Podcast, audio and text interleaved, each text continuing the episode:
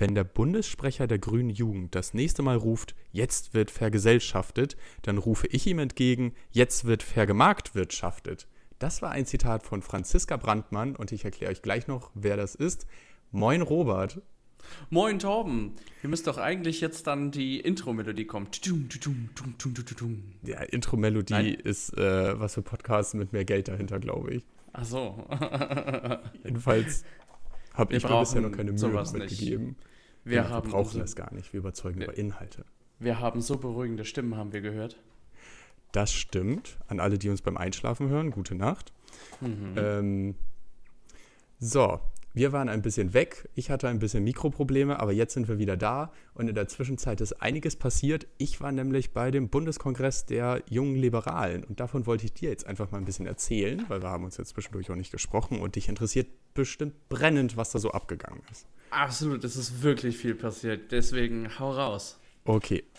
Wir haben uns vom 4. bis 6. November, also wir jungen Liberalen, in Kassel im Kongresspalais getroffen und das ist tatsächlich schon eine Wahnsinns-Location gewesen, die von außen schon eine ordentliche Aufmachung hatte mit so, mit so, mit so einem säulengestützten Vordach, also war relativ eindrucksvoll. Gab bei Instagram ja auch einige Fotos, wer da jungen Liberalen folgt, die haben, glaube ich, alle ein Selfie davor gemacht. Und es waren wirklich über 800 Julis da und so hat es sich auch angefühlt. Also wir haben diese Stadt da ganz schön überschwemmt. Es war egal, ob du nun im Supermarkt warst, im Hotel oder im Restaurant da in der Nähe, überall waren einfach die jungen Liberalen und man hat uns dann ja auch immer gut erkannt an diesen, an diesen Messebändern, die wir alle um den Hals hatten.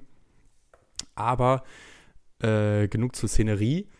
Das Programm war durchaus von Highlights gespickt, könnte man sagen. Angefangen hat es nämlich erstmal damit, dass die Julis einen neuen Bundesvorstand wählen mussten.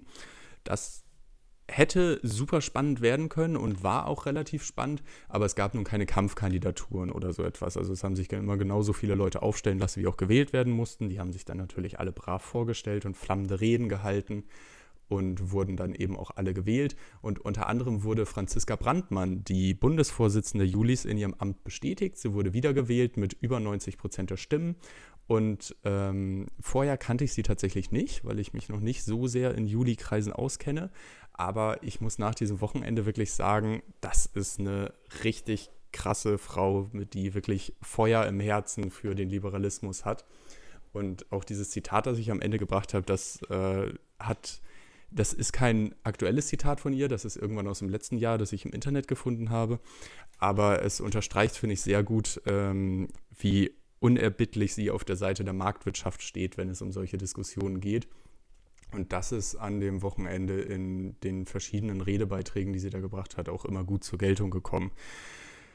Genug zu den Wahlen. Was dann eigentlich das ganze Wochenende gefüllt hat, war, also wir hatten ein prall gefülltes Antragsbuch mit lauter interessanten Themen von Aktienrente über Taiwan und alles, was einem sonst noch so einfällt an Themen, die gerade junge Leute interessieren. Aber was dann wirklich den ganzen Samstag und einen Anfang vom Sonntag gekostet hat, war der Leitantrag, den der Bundesvorstand der Jungen Liberalen eingebracht hat, mit dem hübschen Titel FDP 2025, wie soll die liberale Partei der Zukunft aussehen? Weil Stillstand Rückstand wäre, wäre dann auch noch äh, der Untertitel dazu gewesen. Und da haben sie sich wirklich ganz ausführlich damit beschäftigt, wie man die FDP eigentlich gestalten muss, damit wir progressiver werden, damit Frauen sich mehr engagieren, damit wir auch mehr Ehrenämtler engagieren, damit wir mehr Mitglieder anwerben. Und da waren wirklich, das kann man hier gar nicht alles aufzählen, was da alles an Forderungen drin waren. Ich habe es eben, bevor wir mit der Aufzeichnung gestartet haben, im Internet nochmal rausgesucht. Die Beschlusslage der jungen Liberalen ist ja sehr gut einsehbar im Internet.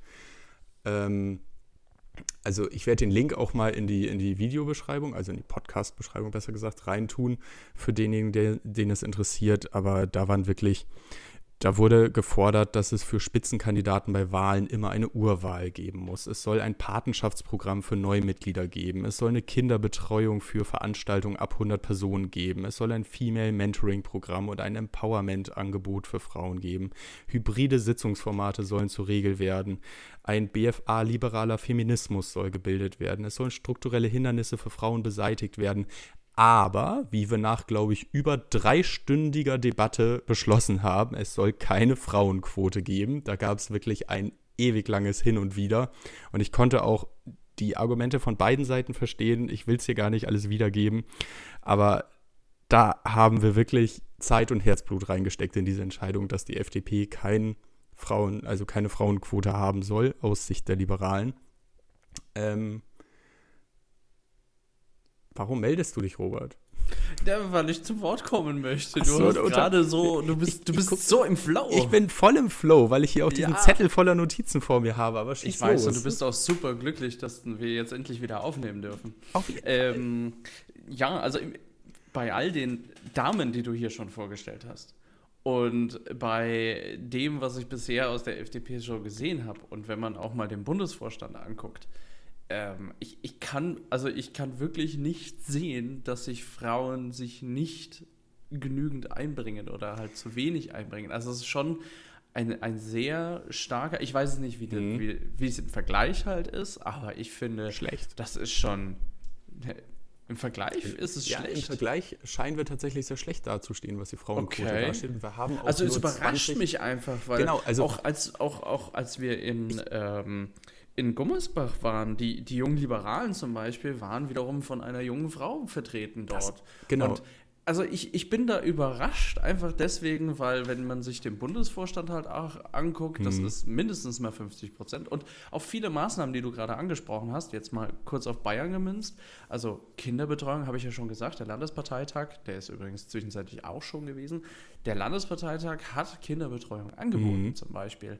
Und auch diese hybriden Sitzungsformate siehst du auch bei den ähm, Landesfachverbänden hier dass diese halt möglich sind. Genau. Ich glaube auch, dass es äh, an vielen Stellen schon sehr gut ist. Auch gerade was, was die Aktivität von Frauen angeht, ist es, glaube ich, in den Städten und auch bei den jungen Liberalen sehr gut. Es gab da aber eben auch ähm, junge Frauen, die ans Rednerpult gegangen sind und die davon berichtet haben, dass sie dann in ihren eher ländlich gelegenen Kreisen in die Kreisverbandssitzung reinkam und da einfach mit zehn alten Männern zusammensaßen und auch nicht wirklich ernst genommen wurden. Also es scheint da auf jeden Fall Unterschiede von Kreisverband zu, Preis, äh, zu Kreisverband zu geben. Ich glaube auch, dass also ich kenne natürlich jetzt Hamburg am besten, also im Landesverband Hamburg sieht es, glaube ich, auch gar nicht so schlecht aus, zumindest unter den aktiven Mitgliedern. Ich würde schätzen, dass Frauen, die in der FDP sind, tatsächlich eher aktiv sind als Männer, die, also zumindest der Anteil. Ich glaube, wenn du als Frau in die FDP eintrittst, dann bist du auch richtig aktiv und vorne mit dabei. Vielleicht ent, äh, entsteht deshalb dieser Eindruck. Ich glaube aber auch, dass da trotzdem noch Handlungsbedarf ist. Auf jeden Fall. Okay, da könnte ich dir, das, das kann ich mir gut vorstellen, aber genau dieses Problem haben sicherlich auch alle anderen. Ich weiß na, das, das würde ich jetzt nicht ohne entsprechende Statistiken unterschreiben. Das weiß ich einfach nicht. Ich glaube schon, dass die. Mag dass sein, die aber ich, ich kann mir nicht vorstellen, dass es stark anders ist.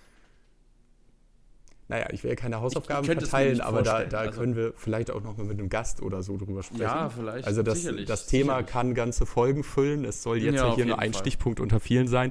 Aber glaub mir, es wurde drei Stunden erbittert drüber diskutiert. ja, das machen Thema. wir jetzt nicht. Nee, das, das machen, wir jetzt, jetzt nicht. Aber um es auf den Punkt auch nochmal zu bringen, ich bin auch kein Freund von einer Frauenquote. Sehr gut. Die Argumente höre ich, hör ich mir dann in einer anderen Folge an. ähm, so, ein anderes Highlight von Buko war auf jeden Fall der Besuch von Christian Lindner.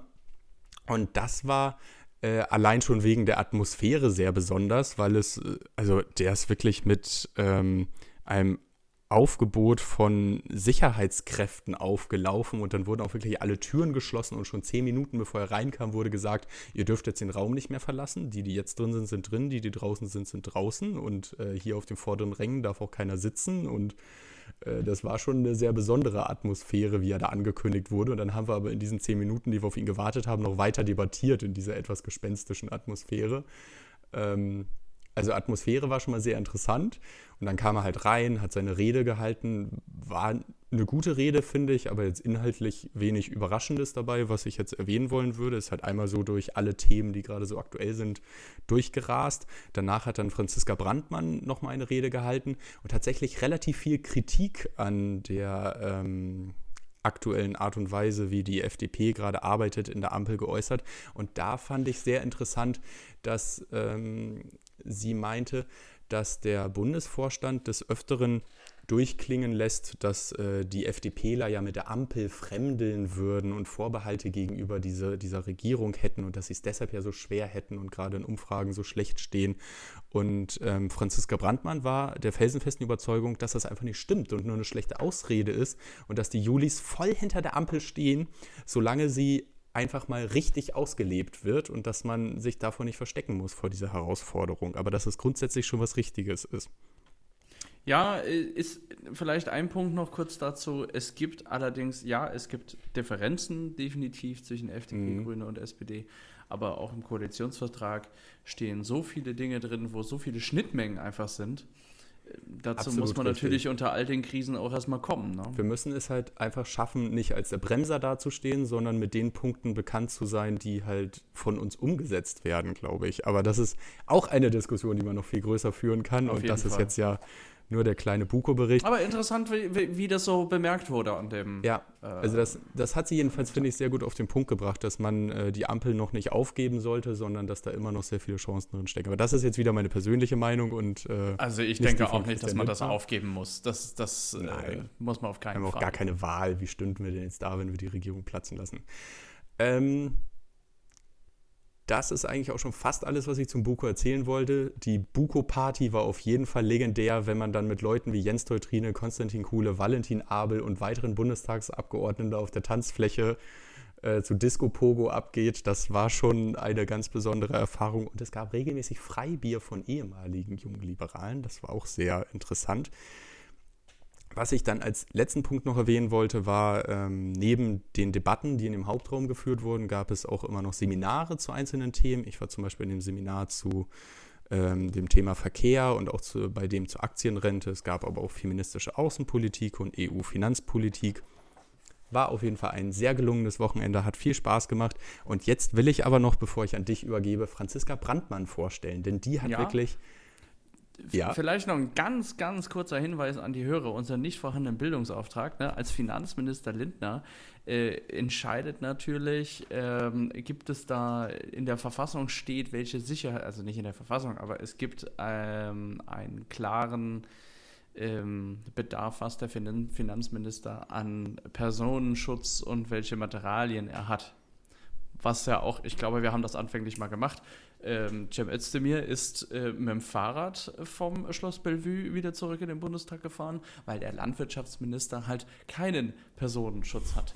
Ähm, der okay. Gesundheitsminister, dem sein Personenschutz wurde etwas aufgestockt in der Corona-Pandemie und hat deswegen ein eigenes Fahrzeug. Es kann gut sein, dass Christian Lindner sogar zwei eigene Fahrzeuge hat. Ich weiß es nicht.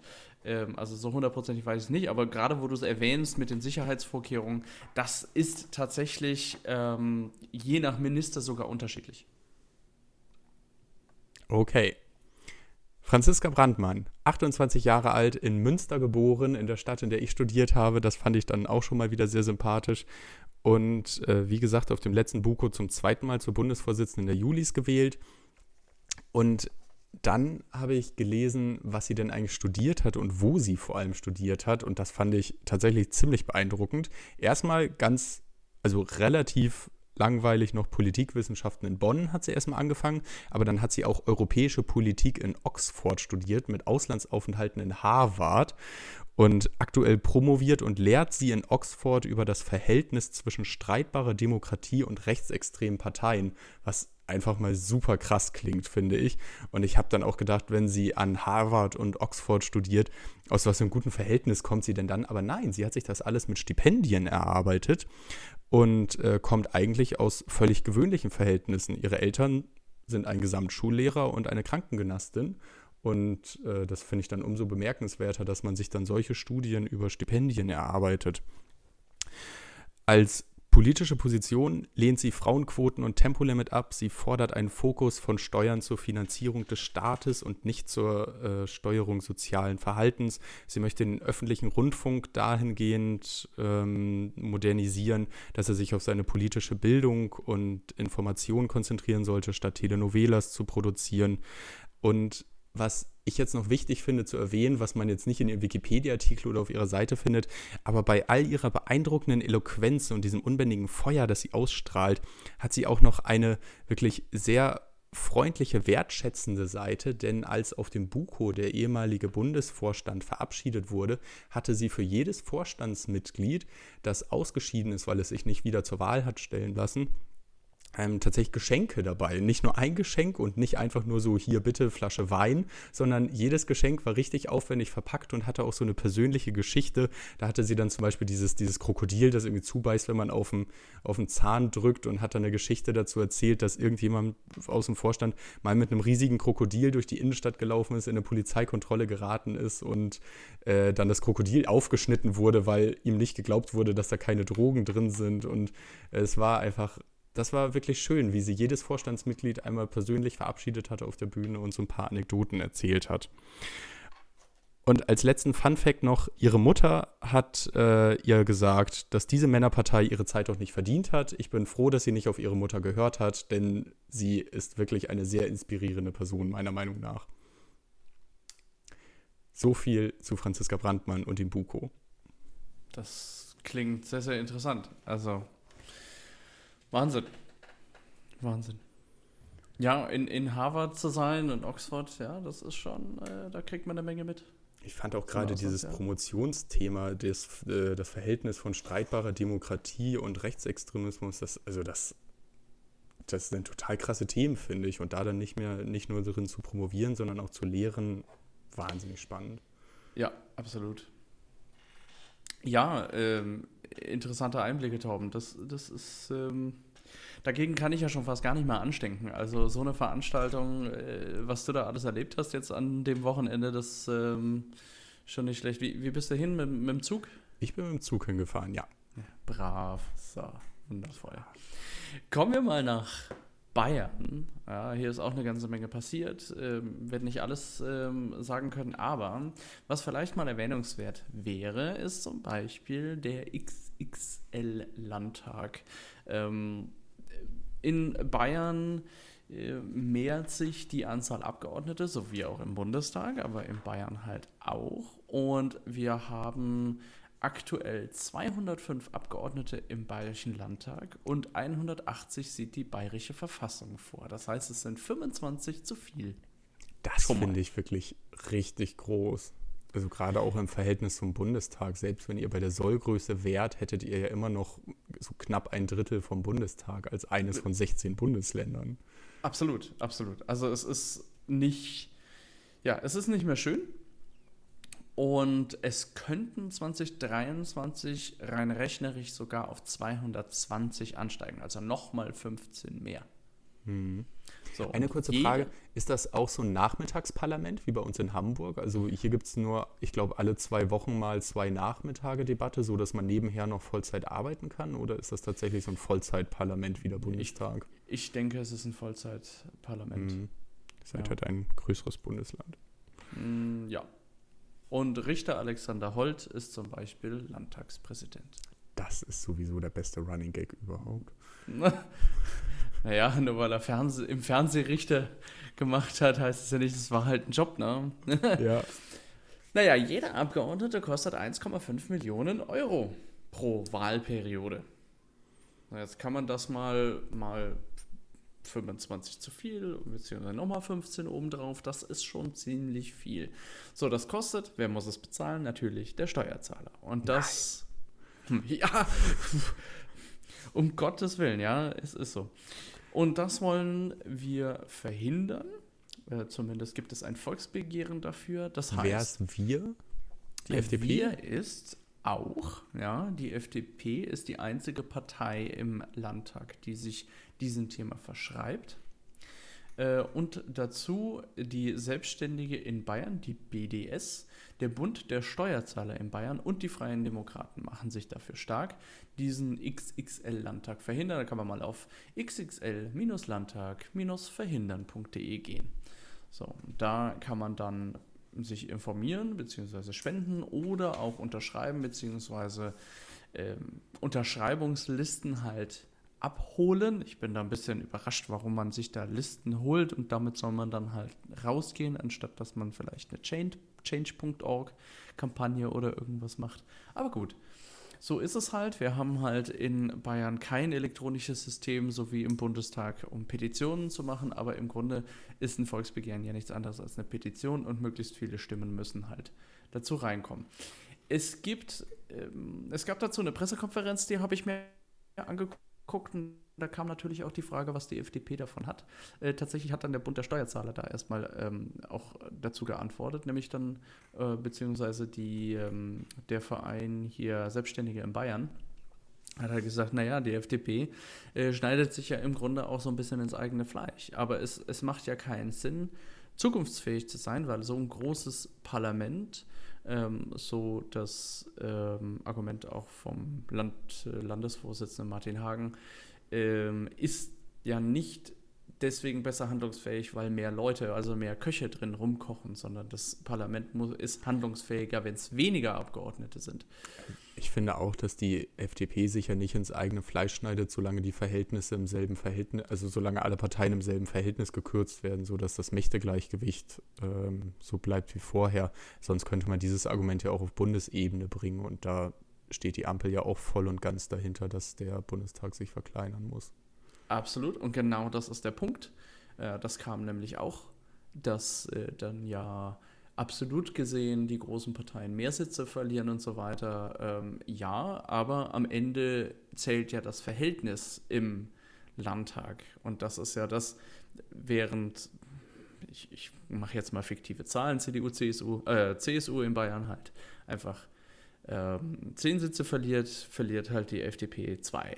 Ja, das macht aber im Verhältnis ähm, dasselbe aus. Ja. Und ja. genau das soll halt verhindert werden. Also, wen das interessiert, ich finde, das ist eine tolle Sache. Es gibt auch viele Pressestimmen zu. Ähm, das ist mit, ich würde mal sagen, die wichtigste ähm, das wichtigste Thema, was es seit langem irgendwo gibt oder das größte Thema, was sich auch die FDP so auf die Fahne geschrieben hat. Also es gibt viele große Themen. Es gibt auch ein paar Themen, die ich jetzt so ein bisschen drumherum gehört habe, die ähm, finde ich etwas erschreckend. Also nicht, was die FDP halt unterstützt oder sowas, sondern was vielleicht mal ähm, interessant wäre, mal zu Tisch zu bringen, auch hier in Bayern. Aber jetzt bezogen auf den XXR Landtag, ich kann ja mal eine Pressestimme ähm, vor lesen und zwar das äh, Zitat, das Thema liegt vielen Wählerinnen und Wählern am Herzen. Der FDP-Vorstoß wird Dynamik entfalten. Es dürfte jedenfalls kaum vermittelbar sein, dass Bayern weiter Deutschlands größtes Landesparlament behält. Klein, aber fein sollte der Landtag sein. Sehe ich auch so. Das schreibt nämlich die Frankenpost. Und ähm, die ähm, kann man die, denn die, als, äh, auch als Hamburger diese Petition oder dieses ähm, unterstützen? Also es geht ja, es, es, geht Frage. auf der, On, auf der Homepage, die du gerade gesagt hast, geht es doch wahrscheinlich erstmal darum, dass man fordert, dass ähm, diese, diese, dieser Bürgerentscheid überhaupt kommt. Oder ist da schon sicher, dass der kommt?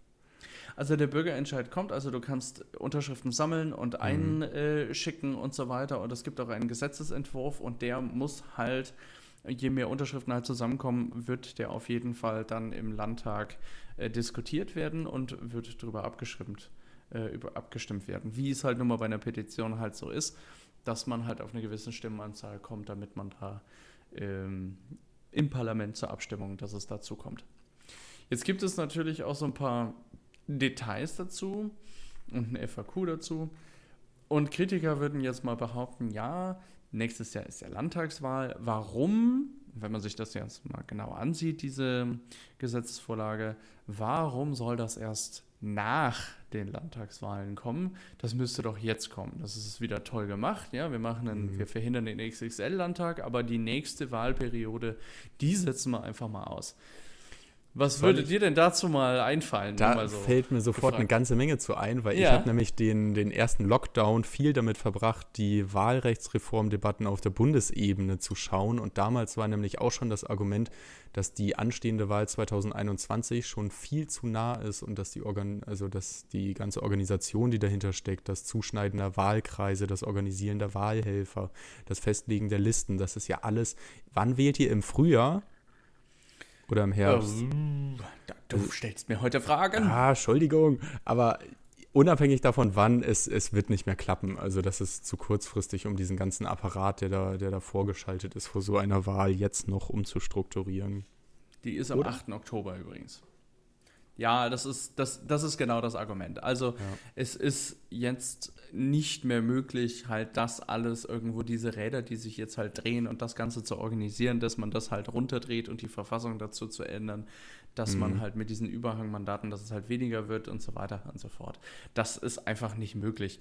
Aber ich will es nur mal schon mal vorwarnen, weil die Bild ist so eine, die knallt dann auf einmal so einen, so einen Satz halt ja. dahin. Ja, ist ja wieder schön und so, 2023 machen wir es aber halt mal nicht. Nein, bitte denkt nach. Das geht halt leider auf in dieser Kürze halt einfach mhm. nicht. Das ja. muss man sich ja auch mal bewusst machen, was für ein riesiger organisatorischer Aufwand so eine Wahl ist. Und am Beispiel von Berlin hat man ja auch mal gesehen, ja, dass die sagen, Herausforderung so ja groß ist, dass man auch daran scheitern kann. Richtig, wir sehen es ja gerade in Berlin und ich habe mich jetzt auch ein bisschen mit den, ähm, mit den Midterms in den USA auch ein bisschen beschäftigt. Also ähm, da, da, stehen wir in Deutschland wirklich sehr, sehr gut da mit unseren Wahlkreisen und so weiter. Das ist schon, das ist in Ordnung. Aber lasst euch gesagt hat, es dauert. Und ich, ich lese jetzt noch äh, zwei, äh, einen Satz, einen vielleicht wichtigen Satz vor. Für die Zulassung des Volksbegehrens benötigen wir im ersten Schritt 25.000 Unterschriften. Um dieses Ziel zu erreichen, brauchen wir deine Unterstützung, denn jede Unterschrift zählt. Also, wenn ihr da unterstützen wollt, liebe Hörer, dann geht doch mal auf xxl-landtag-verhindern.de. Da gibt es dann oben den Punkt über Unterschreiben und wer da Sam Unterschriften sammeln will oder unterschreiben will, der kann sich dort einfach melden bei volksbegehren.fdp-bayern.de oder volksbegehren.steuerzahler-bayern.de. Das ist dann der Bund der Steuerzahler und so weiter und so fort. Und ähm, dann müsste die gesammelten Unterschriften ausgefüllt persönlich, also bitte persönlich an eine der folgenden Adressen bringen. Das ist einmal die FDP in der Goethestraße in München oder Bund der Steuerzahler in München oder Bund der Selbstständigen in Bayern in der Schwanthaler Straße in München. Also bitte also persönlich also vorbeibringen. Alles nach München, klar. Ähm, und aufgrund der hohen formellen Anforderungen ist es erforderlich, dass die Unterschriftenlisten im Original bei den Bündnispartnern eintreffen. Nur nochmal mal so ein kurzer Hinweis, eine digitale Unterstützungserklärung, zum Beispiel via E-Mail oder zugesandte Fotokopien der Listen sind leider nicht gültig. So ist es halt leider. Das könnte das man auch mal hinterfragen, wie zeitgemäß das, das ist. Ne? Absolut, könnte man sicherlich, aber das ist, würde ich jetzt auch mal behaupten, nicht Parteischuld, mhm. sondern insgesamt einfach nee, natürlich nicht. die Aufstellung des, des Landtags und wie damit gearbeitet wird. Das sind einfach ja. die aktuellen Regularien, ja ich persönlich halte das für sehr, sehr wichtig. Der Landtag muss sich verkleinern. Es ist einfach viel, viel, sehr, sehr teuer.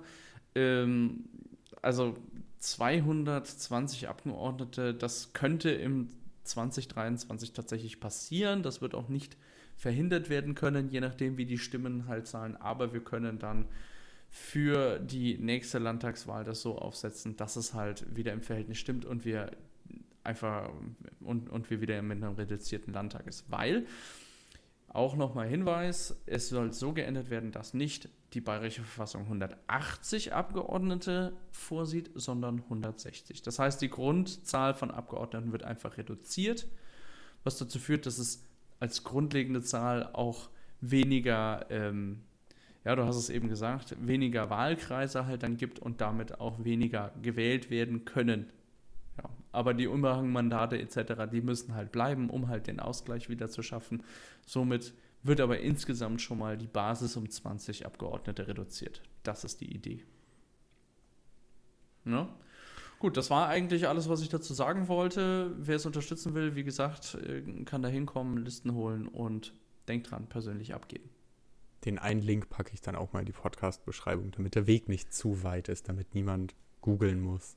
Genau. Ja, es ist da in diesem ja Parlament und da müsste ja mal Bayern vorangehen mhm. und das ist, wie du sagst, ja auch ein Bundesthema, die, den Bundestag zu verkleinern. Ähm, ja, das passt diversen Parteien in Bayern nicht, die vielleicht nur in Bayern ansässig sind und aufgrund vieler Direktmandate im Bundestag landen. Hm. Ja, die CDU war ja auch auf Bundesebene schon die Partei, die das verhindert hat. Die SPD hat damals ja klar gesagt, dass sie dem äh, Reformvorschlag in der letzten Legislaturperiode von den kleinen Parteien zustimmen würde, aber durch den Koalitionsvertrag daran gebunden ist, das halt nicht zu tun. Klar, also. ich äh, zitiere oder ich äh, gebe nochmal den Wortlaut wieder von Wolfgang Schäuble zu sowas. Wer, die, wer den ähm, Teich trockenlegen will, sollte nicht die Frösche fragen. Ja, das stimmt allerdings. Ne? Und so verhindert halt CDU, CSU eben den Bundestag kleiner zu machen, weil die CSU extrem davon profitiert. Mhm. Ja, aufgrund der vielen Direktmandate. Ich finde, damit hast du ein ganz anderes Themenspektrum bespielt als ich mit meinen Themen heute, aber das war doch nicht weniger interessant. Das ist ja mal richtig angewandte Politik und nicht nur so ein, so ein theoretisches Geseiere wie von mir hier immer. Du, alles, alles gut. Ähm, ich mache das gerne. Aber es ist interessanterweise wieder ein Volksbegehren oder eine Petition, wo wieder Unterschriften das, gesammelt werden. Also, das ist genau dein Ding, ja. Es sind immer wieder Dinge, in die man sich auch wirklich selber einbringen kann. Ja? Ja. Wunderbar. Das war es eigentlich von meiner Seite heute. Und ähm, wir haben zwar noch viel zu erzählen, weil so viel passiert ist, aber das äh, machen wir dann beim nächsten Mal weiter, oder? Das machen wir beim nächsten Mal. Gute Nacht. Tschüss. Tschüss.